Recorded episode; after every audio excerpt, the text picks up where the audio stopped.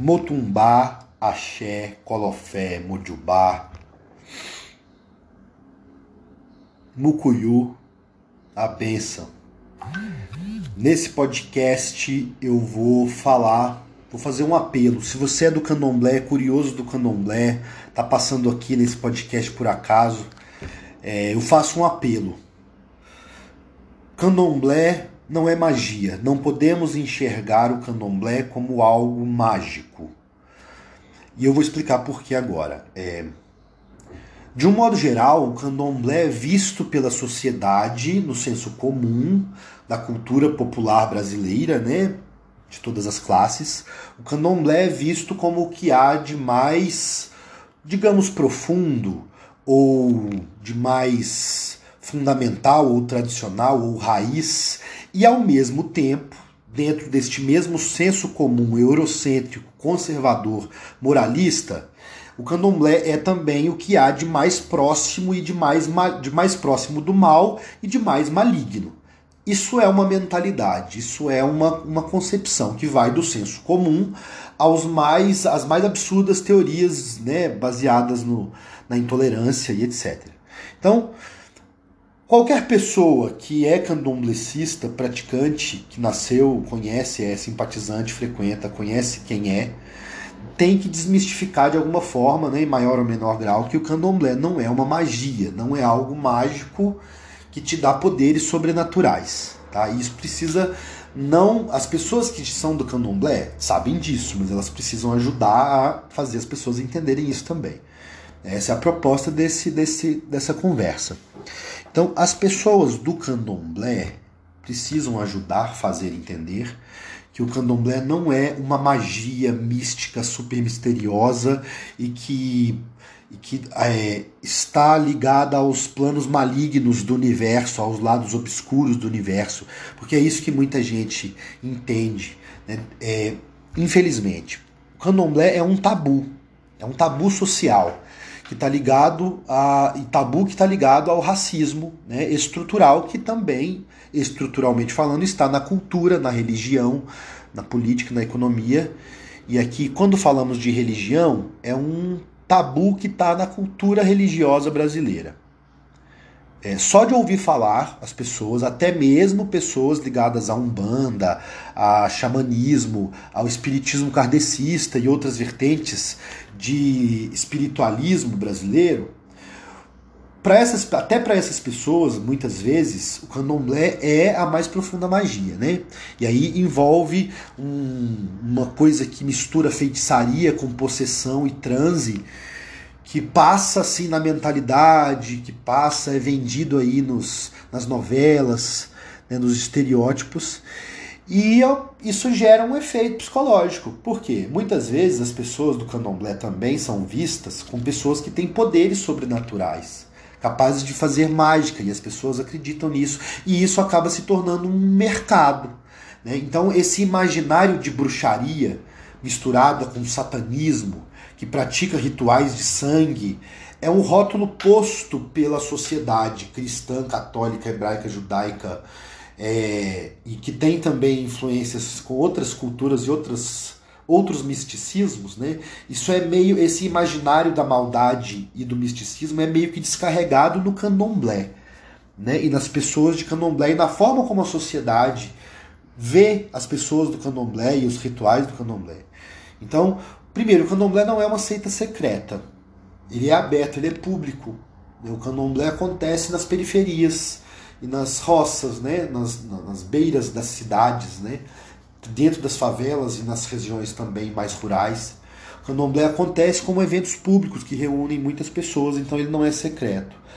Digamos que o candomblé é uma doutrina espiritual religiosa que pratica o culto e a conexão com a natureza com a natureza e também com a ancestralidade, né? ou seja, com o mundo não material, tanto natural quanto espiritual, de pessoas desencarnadas. Então é, um, é, um, é uma cultura religiosa, é um culto ancestral que é espiritualista, que cultua os nossos antepassados, pessoas que já viveram e morreram, né, num determinado contexto histórico, uma ancestralidade específica, e também cultua os fenômenos da natureza, e aí um imaginário também mágico, é, mitológico, no sentido de personagens simbólicos dentro de uma mitologia narrada. É, você tem também uma numerologia base, um oráculo que é baseado numa numerologia, que é base da teologia do candomblé, da cultura religiosa do candomblé, digamos assim. Então o candomblé ele é o resultado histórico de um sincretismo africano, de um sincretismo que tem raízes na África. Então, na África não há o candomblé como há no Brasil. No contexto brasileiro da escravidão, você tem dois espaços que reorganizam cultos africanos e aí reúne ao longo do tempo de uma forma bem lenta e sincrética. Você tem um processo que reúne é, o contexto da senzala, né, que é de muito, muita resistência e dor, mas que ali a influência, a obrigatoriedade cristã da conversão, a influência, a violência promove um tipo de sincretismo, e você tem a, o contexto dos quilombos, que proporciona um outro tipo de sincretismo, mais tradicional, mais raiz e que se se enraiza aí na formação do Brasil, numa formação que antecede a formação colonial cristã. Por quê? Os espaços dos quilombos, principalmente, dentro do território brasileiro, já promovem um sincretismo africano e indígena. Né? Existe ali um contato cultural entre africanos e indígenas que vai ser muito difuso, muito sincrético, muito diversificado ao longo do território brasileiro. Isso com a influência também cristã, que já vem sobre os africanos da região de Angola desde antes do Brasil. Né? Então, os jesuítas, a conversão cristã obrigatória, o rebatizamento, a troca de nome já vinha acontecendo mesmo em território africano, antes da galera vir para o Brasil. Então, isso já era um impacto. Né? Então, isso gera um tipo de sincretismo muito específico e muito diversificado também. O contexto da senzala, o contexto do quilombo e mais tarde o contexto urbano é, seria a base cultural das religiões afro-brasileiras. E no caso do candomblé especificamente, ele preserva uma tradição mais específica, que são as tradições do povo banto e do povo de Angola. Então existe o candomblé de Queto, que preserva a tradição, desculpa, do povo banto e do povo iorubá. Então existe o candomblé de Queto, que preserva a tradição iorubá, uma teologia mais relacionada ao povo iorubá. Existe o candomblé de Angola, que preserva uma teologia mais relacionada ao povo banto. Então são dois exemplos de candomblés com características bem diferentes, bem diferentes, mas com uma lógica em comum, que é uma, uma ancestralidade específica, com uma teologia própria, com uma numerologia própria, com mitos, é, mitos um, que obedecem uma lógica filosófica muito, muito peculiar e inegavelmente filosófica se comparada com gregos, com egípcios, com romanos, em várias características da mitologia iorubá e também da mitologia banto. No caso aqui, é, reforço que eu estudei mais o candomblé de Queto e eu me refiro aqui mais sempre, né, tendo Queto como referência.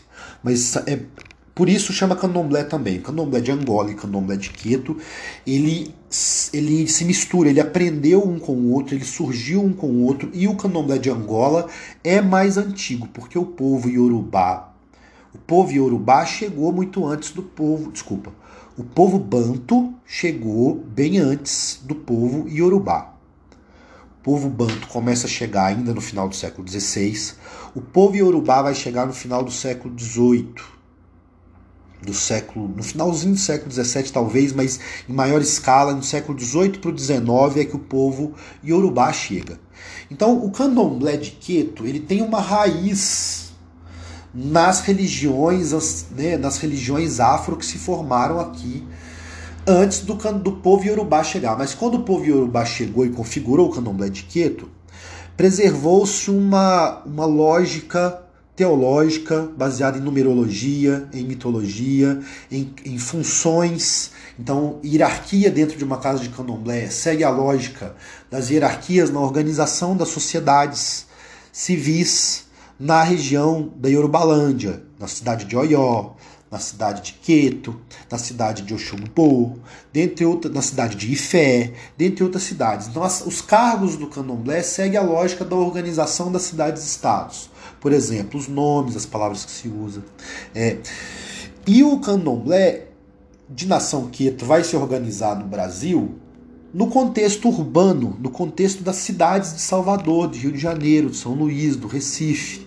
O candomblé de nação Queto com um formato que né, se pratica hoje, ele tem um ponto, uma origem, que são essas, esse contexto urbano dessas cidades. Salvador, Rio de Janeiro, São Luís, Recife. No caso específico de Salvador, os candomblés da Barroquinha e os candomblés do Recôncavo Baiano, né, que você tem ali a base, a origem. Né? Quem quiser pesquisar mais, dá uma gulgada aí. Tá? Candomblé da Barroquinha, candomblé, é, por exemplo, a Casa do Xumaré, da, do Axel Xumaré, que tem origem no Recôncavo Baiano, por exemplo, são matrizes dos candomblés de Quieto no Brasil.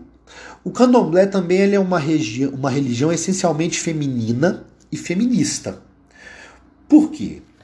É, ele é fundado por mulheres, digamos assim. Né? Você tem tanto o episódio das três princesas alforriadas, que é uma coisa mais específica, quanto você tem, por exemplo, a iniciativa de mulheres alforriadas, as negras de tabuleiro, né, as chamadas negras de tabuleiro, as baianas que vendiam quitutes, que juntavam dinheiro, que compravam a própria liberdade e que comprava a liberdade dos seus irmãos, dos seus, né, enfim, dos seus pares e formavam comunidades femininas. Dentro desse contexto dessas comunidades femininas no, no, no, nos centros urbanos do Brasil, uh, como nessas cidades citadas, você tem um movimento junto com a Igreja Católica de acolher essas senhoras beatas, essas senhoras que tinham muita fé, rezadeiras, e que estavam ali no contexto de Salvador, por exemplo, Recife, né, vou considerar Salvador aqui como um exemplo, e que se reuniam nas igrejas. E aí você tem ali documentado que em determinadas irmandades na região da Barroquinha, você tinha os cultos dentro da Igreja Católica que reunia uma, é, um número grande de pessoas africanas, escravas e libertas, escravizadas ou libertas, e que muitas dessas senhoras que vinham, vindo, que vinham recentemente da África, outras que vinham e voltavam da África porque conseguiram comprar liberdade, tiveram seus negócios aqui no Brasil. É, isso houveram ocasiões desse, desse, dessa realidade de configuração e que desse contexto de dentro das irmandades é que organiza-se o culto africano do candomblé, que você escolhe, você determina o xirê, qual orixá é o orixá regente disso, daquilo, quais orixás a gente coloca dentro do xirê, quais não, qual que formato que vai ter uma oficialmente uma roça de candomblé. Então isso é meio que criado. Quem documenta isso, talvez um dos primeiros, um dos primeiros, é o Pierre Verger, né? apesar de ser um branco francês, né? com todo um olhar europeu ali, mas ele documenta, ele registra essa fundação desses candomblés da Barroquinha, de, destacando essas características. É, mais um, uma concepção né, que a gente não pode enxergar candomblé como magia. Candomblé tem um fundamento histórico muito próximo da gente. Isso se deu, esse processo dessa configuração dos terreiros a partir das irmandades se deu na transição do século 18 para o 19. Então, mais ou menos 1820, 1830 estava se configurando, por exemplo, a Casa Branca do Engenho Velho. Né? Isso não quer dizer que não havia outras casas com organizações parecidas, tá? É que eu não tive contato com uma literatura específica. A que eu tive foi a do Pierre Verger, mas é, isso não é uma coisa que aconteceu ali em Salvador, na Barroquinha, e que ali é, é a única origem do que chamamos de candomblé. Não mesmo por todo o contexto que eu já expliquei. Muito bem. Essas mulheres ligadas à Igreja Católica, em bairros negros de tradição negra, nas roças, fundam as roças de candomblé e passam a ser comunidades que acolhem pessoas. É uma religião social, isso mesmo, acolhe pessoas. Acolhia e alforriava negros fugidos ou libertos, mas sem ter que não tinham para onde ir. É, as, também acolhia-se pessoas LGBT expulsas das suas famílias, por exemplo, era acontecia. Meninas órfãs, grávidas, né, por estupro ou grávidas indevidamente, indevidamente é por estupro, tá? Quase a mesma coisa. No caso desse contexto. É, tinha também contato com rezadores, benzedores indígenas e com outras influências, né? Tinha uma gama de influências com conhecimento de planta, etc., na, na concepção do candomblé. É, e aí o candomblé, ele acaba, no fim das contas, reunindo ao longo do tempo um acervo imenso de cantigas, um acervo imaterial imenso de cantigas, de ritmos, de cânticos da língua iorubá, da língua banto, de ritmos bantos, de ritmos iorubás, que, tem, que são aportuguesados, né, que tem vocábulos indígenas também. É um acervo de culinária vasto, é um acervo de vestimenta vasto, de estética corporal vasto. Então, na, na formação e na configuração do candomblé, é um sincretismo africano, é, que reúne duas regiões especificamente. É um sincretismo africano banto, porque o povo banto é diversificado entre si. Né? Angola, Congo, Benguela, Mondiolo, Cabinda, Mina, como diria a música Zumbi do saudoso Jorge Ben. É, são vários, vários subgrupos banto que vêm durante dois séculos. Depois chega o povo Yorubá, que reúne também vários subgrupos. Né? Só que dentre esses subgrupos, o povo Yorubá acaba vindo de um contexto que eles eram mais unificados, que é a Yorubalândia.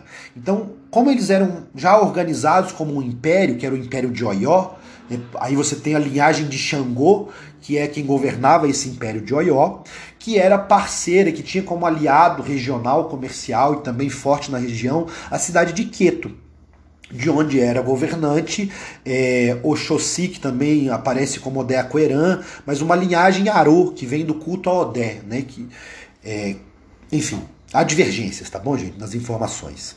Então você tem ali, chega um povo que tinha uma, uma origem mais recente de um culto mais organizado, e aí nesse culto inspira o candomblé de Queto, que usa o oráculo de Ifá como base do jogo de Búzios, que é a base da base da teologia da cultura religiosa que chama-se de candomblé, que é o oráculo de Ifá, que tem as figuras, as personagens, né? Orumilá, Obatalá, Exu, é, o próprio Ifá, que é o oráculo em si. Né? Então você tem as figuras mitológicas, que são figuras religiosas, que regem um oráculo, que é um instrumento de comunicação.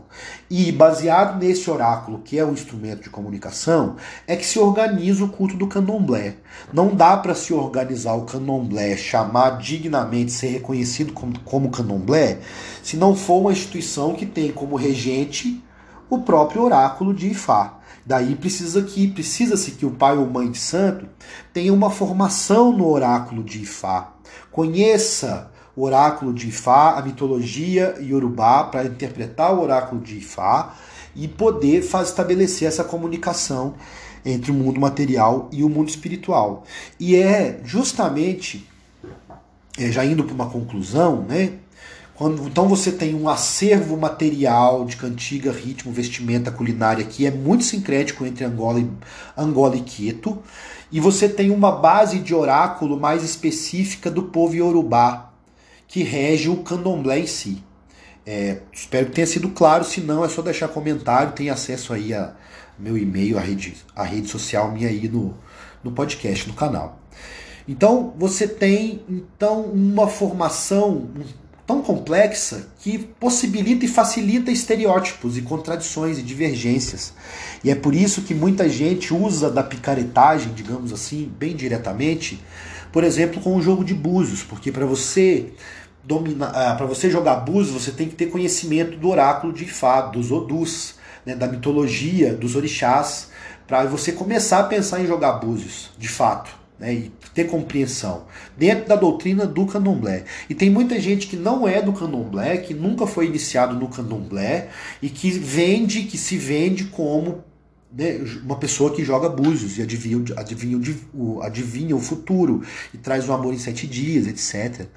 E claro, né, justamente por causa da mentalidade sincrética e e o tabu que é falar disso, então quase ninguém conhece, muita gente cai nisso, às vezes num desespero por causa de amor, por causa de uma paixão, de uma traição, ou seja, de uma doença, no desespero de um emprego, a pessoa recorre ao misticismo, porque isso existe na cabeça do brasileiro.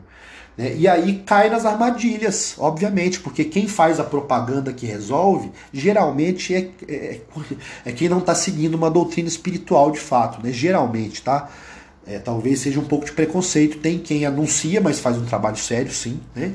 Mas tem muita gente que anuncia, mas que nem é do candomblé. Né? Isso é importante também. Para falar dessa ideia de magia, né? Porque a gente cai no jogo de búzios, a gente começa falando daquela magia de que os espíritos são mágicos e que nós temos poderes mágicos, mas a gente termina falando da doutrina fundamental do candomblé, que é o oráculo de Ifá, que usa o jogo de búzios, que é a comunicação do mundo material, do mundo espiritual. Né? Isso é básico, estrutural para se praticar e para se compreender o candomblé.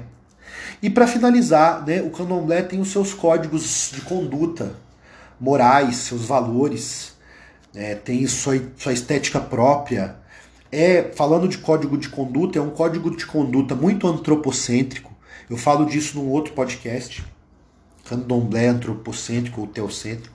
É muito antropocêntrico, as pessoas trocam de bênção, as pessoas é, abraçam-se muito, a, a, as pessoas cuidam e cultuam o orixá, a espiritualidade que existe nas outras pessoas, né?